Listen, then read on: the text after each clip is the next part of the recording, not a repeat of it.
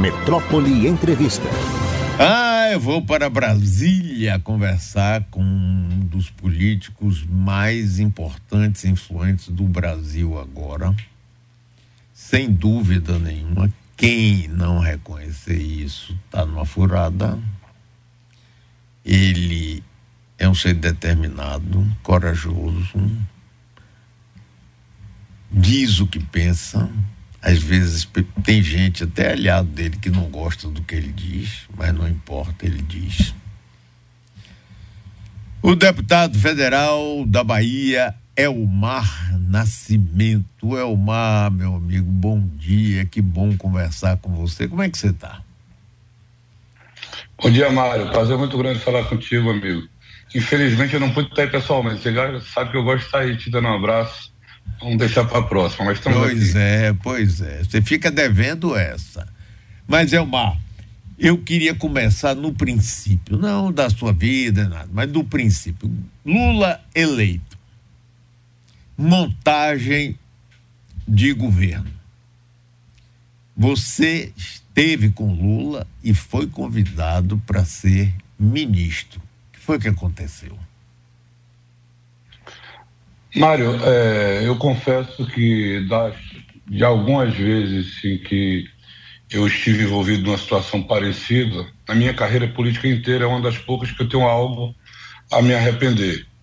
O presidente Lula nos chamou, quando nos chamou, chamou a União Brasil, via os seus líderes, que era o senador Davi Alcolumbre no Senado e eu na Câmara dos Deputados, no sentido de que tinha absoluta compreensão de que o resultado das eleições, que fez com que a base que o apoiou no primeiro turno fosse eleita representando apenas um terço da Câmara e do Senado, o sinalizar, a sociedade sinalizava no sentido de que ele precisava ampliar a sua base de apoio. Notadamente com aqueles partidos que, a despeito de não o terem apoiado, ficaram independentes, também não apoiando, não participando da base de apoio do presidente Jair Bolsonaro diga-se, União Brasil, o MDB e o PSD. E começou a estabelecer conversa via os canais normais, que seriam os presidentes de partidos e respectivos líderes no Congresso. E aí, graças à generosidade da minha bancada inteira, com quem eu tenho uma relação muito próxima e que inclusive havia sido reconduzido para a liderança já no ano de 2023, fui indicado a partir da disposição do presidente Lula de a gente participar do governo para que exercesse o cargo de ministro de Estado. É, e aí eu confesso a você que foi onde o meu grande erro foi permitir, não tendo ponderado com a minha bancada, que essa indicação fosse adiante, porque era um pouco que contraditório ser o interlocutor do governo e ao mesmo tempo ser o indicado sabendo da, da questão da política local da Bahia, que faria com que houvesse uma reação muito grande. Afinal de contas, quem, do ponto de vista do executivo, foi eleito, o fez para governar com aquele, com seus aliados, e quem foi seu adversário não é um não é lógico que esteja no primeiro time ao seu lado. Na política da província não, não há essa compreensão. E errou o governo quando, por conta disso, ao invés de ter tido uma conversa direta, franca, com relação a essas dificuldades, é, resolveu me tirar da interlocução. E ao me tirar, tirou a bancada inteira da interlocução. E fez um processo meio que tabajara, de montagem do ministério sem ter o aval da bancada, refletindo em algumas posturas. É, Diga-se de passagem, muita gente critica que União Brasil não, não tem votado com o governo, o que absolutamente não é verdade. Se você pegar, desde ainda não tendo assumido o presidente Lula, é a PEC da transição que eu fui relator na Câmara e o senador Davi no Senado, e nós entregamos do jeito que o governo queria, com a votação absolutamente grande, inclusive do nosso partido, nós ajudamos o governo. Todas as pautas importantes que relativas à economia, para mim a questão mais importante do governo, nós entregamos os votos ao governo. É claro que tem coisas que nos distanciam. A exemplo por, da questão do marco temporal, é, de demarcação de terras indígenas, que o relator, inclusive, foi um deputado companheiro do nosso partido da Bahia, o deputado Arthur Maia, como a questão do decreto do saneamento, em que, via decreto, se quis revogar leis legitimamente aprovadas no Congresso, você pode até discordar, e querer mudar, mas não via decreto. Fora isso, todos os temas de relevância e importância, nós votamos majoritariamente apoiando o governo. Mas, Elmar, me diga uma coisa aqui, peraí. É, o, o União Brasil hoje tem quantos ministérios no governo de Lula? Olha, mas depende do tipo de vista de enfoque. É o que eu disse do final de interlocução, como aconteceu. Por exemplo, o ministro Valdez Góes da indicação, de indicação da bancada do Senado, notadamente o líder e ex-presidente senador Davi Alcolumbre. Sim. Uma pessoa absolutamente dedicada da política, um grande gestor, tem procurado se aproximar da bancada, só tem um empecilho. Ele não é filiado à União Brasil. Isso causa um moído que pode ser resolvido, sobretudo porque ele tem tido uma disposição muito grande de se aproximar da nossa bancada. O ministro Juscelino Filho, das Comunicações, talvez seja um dos deputados mais ligados a mim em toda a bancada. Só que não passou por um processo natural é, de ser ouvido nem o líder, nem a bancada, para referendar a sua indicação. E foi alijado de parte. Qual o braço direito do Ministério das Comunicações hoje, que foi bastante reduzido nas suas atribuições quando foi retirada a SECOM na reforma administrativa? O Correio. E a presidência dos Correios e várias das diretorias não tem indicação do ministro Juscelino. O Correio tem, de certa forma, capilaridade para você poder é, é, absorver indicações dos deputados nos estados. É um braço político, de certa forma, do Ministério das Comunicações, o braço mais forte, e não participou. Então, ocorreram esses equívocos. Se a ministra Daniela, a despeito de ser filiada na União, ela foi escolhida por duas contas, por ser mulher, porque representava uma bancada importante, que é do Rio de Janeiro, e porque ela era das poucas deputadas que tinham feito ostensivamente campanha para o presidente Lula. Foi escolhida pessoalmente pelo presidente e referendada pela executiva do partido. Só que de lá para cá houve uma briga muito grande envolvendo a executiva nacional, não foi conosco, não, tem nada a ver comigo, é, mas envolvendo a executiva nacional, o presidente Luciano e o vice Rueda, com a bancada do Rio de Janeiro, com um pedido de desfiliação judicial, ou seja, a ministra do Turismo, que representa o nosso partido como ministra do Turismo, tem uma contenda judicial com pedido de desfiliação do partido na justiça. Elmar, isso quer dizer o seguinte: vê se você concorda. É, o presidente deu ministérios, mas não atendeu a bancada. E esses ministérios não trazem os votos que o presidente precisa. E por uma questão, como você falou, paroquiana, não é você que tem uma liderança forte, que é o líder do União Brasil nacionalmente e muito ligado a Arthur Lira, se estivesse no ministério, bom, não adianta a gente se, né, mas a coisa seria diferente. É, no, na semana passada você teve um encontro com Lula. Fale um pouquinho sobre isso. Por que, que ele chamou você? O que é que você falou com ele? Conte aí pra gente, vai. Mas você é muito inteligente, você me coloca numa situação delicada. Eu aprendi uma coisa.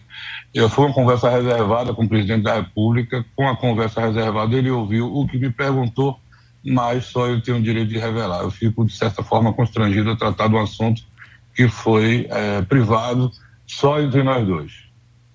Você acha, agora vamos, tá, isso eu concordo, tá certo. Perguntei somente por, era a minha função de, eh, de ofício, que é a minha obrigação, mas sabia que você não ia responder. Mas eu quero saber o seguinte: você acha hoje que é possível recompor um clima em que a, a, o diálogo do governo, do executivo com o legislativo seja melhor e que haja por parte do legislativo também uma vontade de participar dos principais projetos que o Brasil precisa. Como é que você acha Olha, que daqui para frente vai? o Brasil não é mais o mesmo, o mesmo dos Sim. outros governos do presidente Lula. De determinado momento para cá, houve um protagonismo muito grande, um empoderamento do poder legislativo, assumindo cada vez mais é, poderes. Isso faz com que cada dia mais aquele preceito constitucional que diz que os poderes são harmônicos e independentes entre si esteja valendo e faz com que a arte da política, da negociação, é, da negociação aberta com o espírito público esteja sendo levado em conta. É, o que se precisa ser feito é o empoderamento de alguém, pra que, até para que seja responsabilizado, no sentido de que toda interlocução com a Câmara, seja do ponto de vista que for, a gente possa é, saber quem é o responsável por as coisas acontecerem ou deixarem de acontecer. E aí sim, alguém poder ser responsabilizado. Porque do jeito que está, é, por mais habilidade política, e aí eu reputo que o, o ministro da articulação, Alexandre Padilha, é um daqueles mais vocacionados ao diálogo, sempre está disposto a nos receber, se ele tem exatamente a autonomia necessária para poder fazer valer os acordos que assume, seja esse acordo do preenchimento de cargos dos estados, que é uma coisa que interessa bastante ao, digamos assim, a gente costuma se referir ao chão da fábrica, que é o plenário, seja aquele de execução orçamentária, porque 90% dos quadros que compõem a Câmara dos Deputados têm um compromisso muito forte com as suas bases e fazem dos seus gabinetes escritórios avançados dos interesses dos seus municípios, das suas bases, dos seus estados. Isso é absolutamente importante no cotidiano. E devo-se dizer que, passados cinco meses, ah, nem um centavo tem sido executado do que foi ajustado durante a PEC da transição. Isso termina gerando ruídos. Eu estou conversando com o deputado Elmar Nascimento, líder nacional do União Brasil. Uma é, essa coisa aí da Polícia Federal que pegou um, pessoas ligadas a Arthur Lira, o próprio Supremo reabrindo um processo. Você acha que isso vai dificultar? Arthur Lira vai ficar mais irritado, raivoso? E ele tem, você sabe que o presidente da Câmara no meu modo de ver, tem poderes excessivos. Não é uma casa de iguais. Porque sempre a gente fala assim: não, a Câmara de Vereadores somos iguais, na Assembleia somos iguais. Na Câmara Federal não somos iguais, porque o presidente tem uma força excepcionalmente alta. Você acha que isso aí vai colocar Arthur Lira mais contra o governo, por exemplo? Absolutamente. Em primeiro lugar, essa questão de uma ação que está para ser julgada hoje no Supremo Tribunal Federal é, foi feita a partir de petição do próprio corpo jurídico que defende o presidente Arthur Lira. Haja vista a manifestação da Procuradoria-Geral da República que voltou atrás e pede o arquivamento da ação. Portanto, a expectativa dele é no sentido de que hoje os ministros deverão votar unanimidade no, no encaminhamento que deu o, o Procurador-Geral da República, que é pelo arquivamento da ação. Não tem nada a ver com qualquer tipo de relação com o governo. E você tem razão, é, mas o presidente da Câmara pode muito, não pode tudo. O que acontece é que o, o presidente Arthur Lira é um sujeito muito articulado e quem conhece, já conviveu na Câmara dos Deputados, o mínimo sabe que efetivamente é uma casa de líderes. Todas as decisões semanais sobre pauta e votação são tomadas numa reunião que é coordenada pelo presidente da Câmara, mas com a participação e opinião decisiva do, dos líderes, notadamente daqueles que compõem os maiores partidos, porque os líderes eles conversam diariamente com as suas bancadas, têm a capacidade de auscultar o sentimento de cada um, de pegar no pulso. Então, aquilo que se decide no colegiado de líderes, às vezes nem sempre é, pela, é a unanimidade, geralmente é o que é posto em prática. E o, o, o presidente Arthur Lira é muito leal a isso. Elmar, é, você é uma das pessoas mais próximas de Arthur Lira e considerado, inclusive, o candidato dele para a próxima eleição de presidente da Câmara, já que ele não vai poder ser reeleito. É, se você fosse convidado, não venha me dizer que não, não, não, é, é uma resposta clássica que eu mesmo já dei várias vezes quando estava na política, eu não raciocino sobre hipóteses, mas isso não vai valer não para você. Se você fosse convidado hoje para ser ministro de Lula, você aceitaria? Não, Mário, porque eu não estou disposto a passar novamente por aquilo que aconteceu no início do ano. Acho que por, algumas pessoas não pensam igual a mim. Eu sou daqueles políticos que acham que, passadas as eleições, a gente tem que descer do palanque e a obrigação de estender as mãos e nos unir na defesa dos interesses do país e do nosso Estado. Outro dia aí eu, eu dei uma entrevista na Assembleia Legislativa, me perguntaram se eu tive algum, é, algum relacionamento com o governador Jerônimo a partir da posse dele. Ele disse que não, porque não fui procurado, mas que estou à disposição, participo das reuniões da bancada, inclusive sou um daqueles deputados que dividem do procedimento com que as emendas de bancada são divididas. Eu, eu acho que a emenda de bancada não é extensão da emenda individual, mas são emendas que devem ser utilizadas para fazer grandes intervenções no Estado.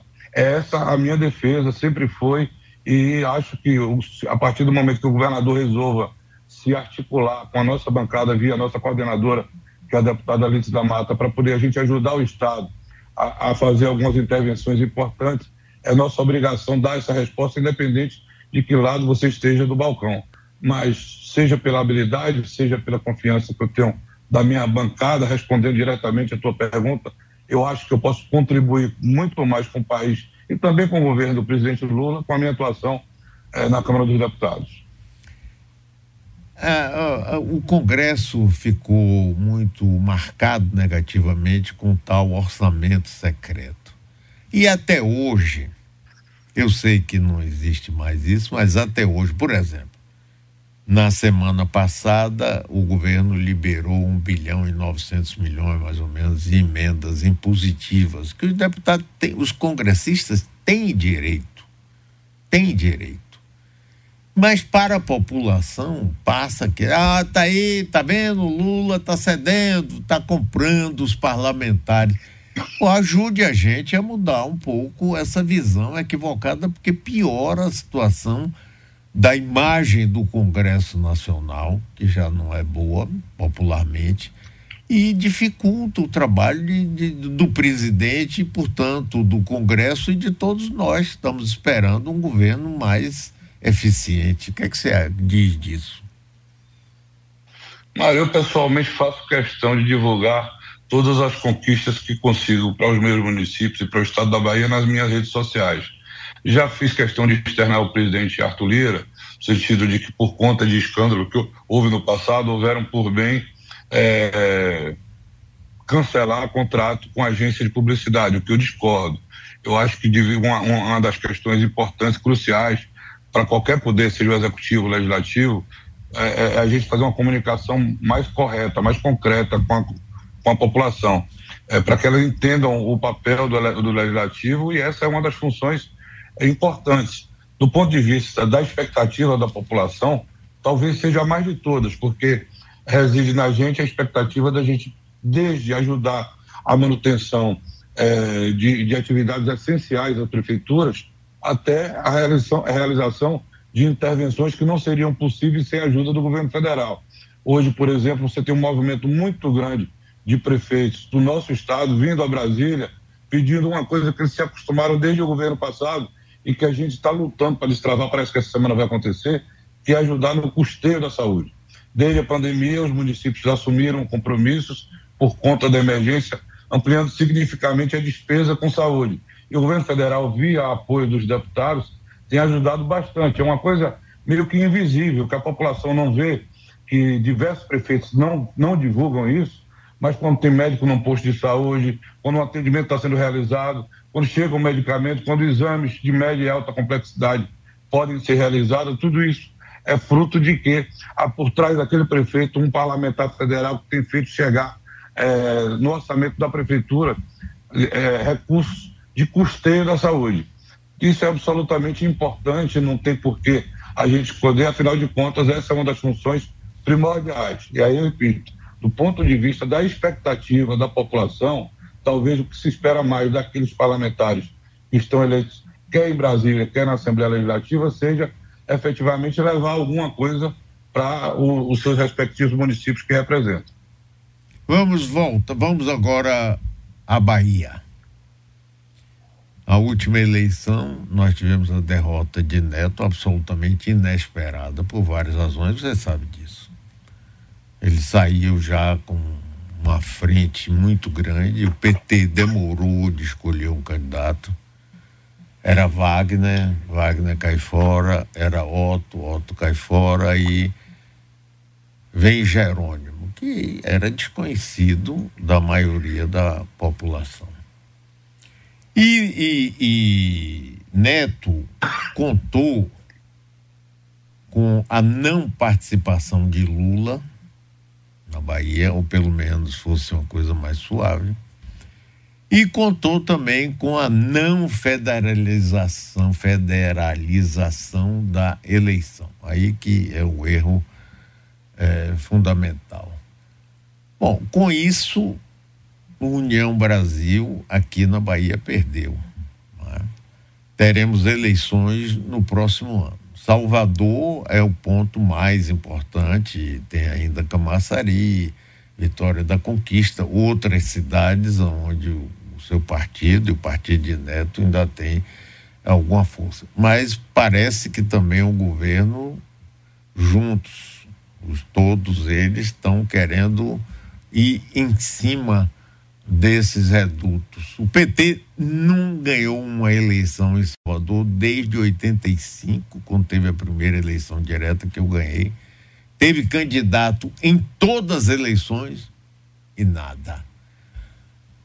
O que é que você acha aí do. Porque, imagine o seguinte: se Bruno, que é um candidato forte, eu acho Bruno candidato forte, porque é um bom prefeito, está com a máquina na mão.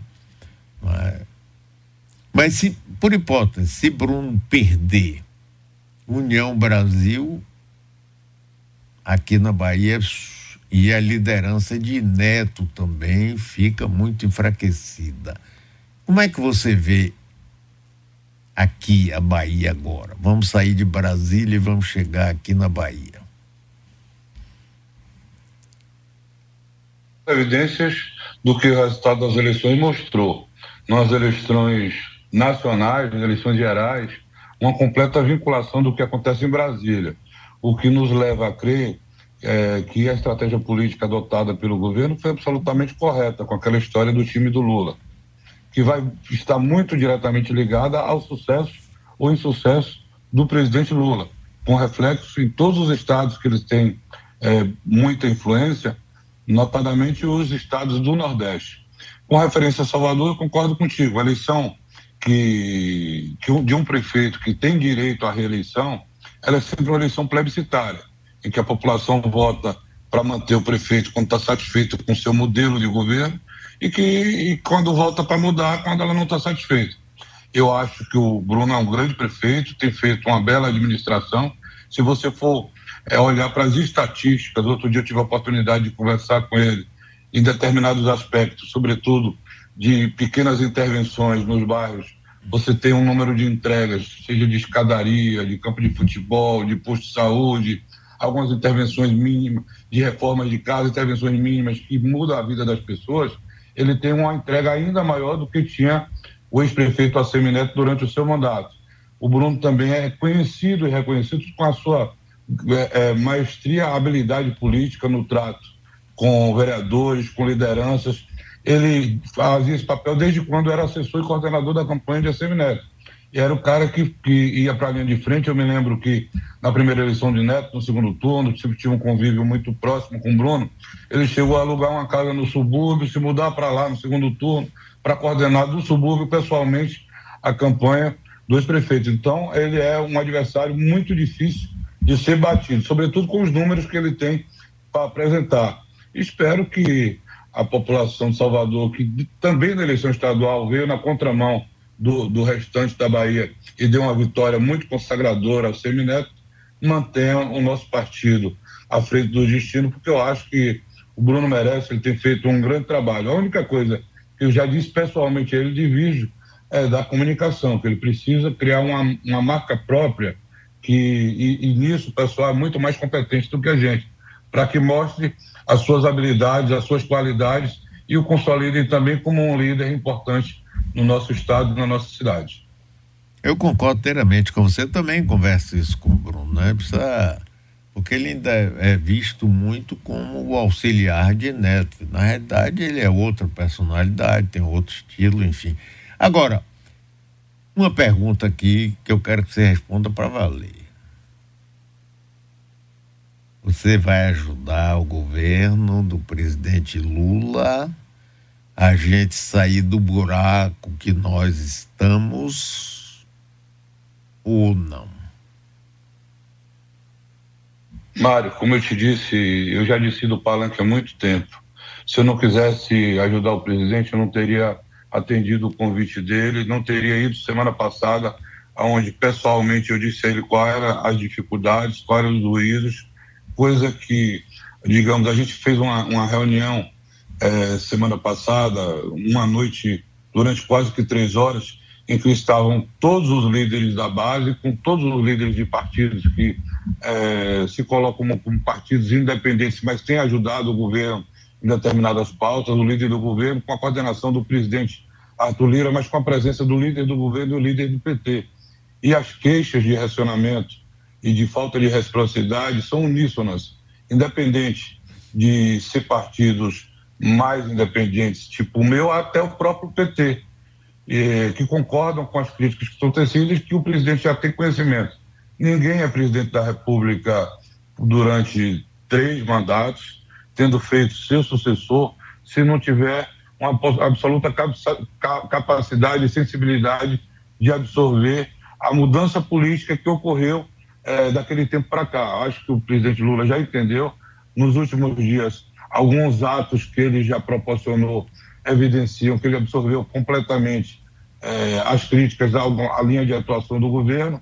Da minha parte, tudo que eu puder fazer para ajudar o, o país, é claro, tem gente que critica, diz, quando você se dispõe a isso, aí, Mário, eu queria te dizer, eu, eu, eu, eu tenho trabalhado, por exemplo, por relação de amizade pessoal com o presidente Arthur Lira, e com o presidente Rodrigo Pacheco, e todo mundo sabe que eles andaram num clima de desentendimento, a atuar não só como bombeiro, mas como interlocutor, a ponto de que no dia da votação do arcabouço, é, com a minha organização, nós patrocinamos na residência oficial, oficial do Senado, com a participação dos presidentes das duas casas, um encontro com o ministro Fernando Haddad, o presidente do Banco Central, Roberto Campos, e 14 dos grandes empresários que representam o PIB nacional para que eles tivessem a capacidade de ouvir as angústias, as dificuldades que eles estão encarando para esse processo de retomada do desenvolvimento do nosso país.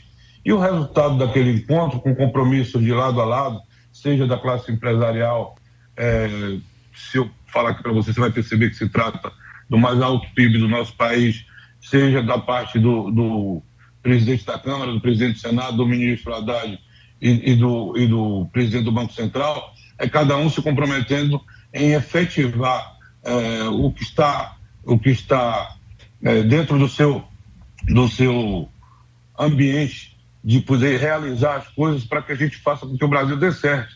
Tem gente que me condena, acha que a gente tem que apostar no quanto pior melhor, que ao fazer isso eu estou ajudando a salvar o governo Lula. Para mim, paciência. Se o preço de o PT ficar no poder muito tempo seja a gente é levar o nosso país a, acabar com a pobreza, a diminuir o desemprego. Eu vou pagar esse preço, porque, é, acima de tudo, eu tenho um espírito público. Eu não vim para Brasília para poder esquecer do, dos, meus dos meus concidadãos, esquecer das dificuldades que eu sei que existem relacionadas à violência, ao desemprego, à educação, à saúde. É, a gente nunca pode se esquecer disso. E eu estou disposto a ajudar o governo naquilo que for possível para eles acertarem e, por via de consequência, acertar o Brasil. Muito bem, Elma, muitíssimo obrigado. Eu gosto muito de conversar com você. E olha, da próxima vez que for presencial, antes de entrar ou depois, você vai me contar essa conversa com Lula. Eu também sei manter segredo. Não se preocupe, não. Um abração para você. Eu tô com saudade. E eu tô com saudade daquele almoço aí que a comida é muito boa. Ah, venha, quando você quiser. Um abraço para você, Elmar. Muito obrigado, viu? E continue ajudando aí quem precisa. Abraço, querido. Forte abraço a todos aí da sua equipe. Valeu.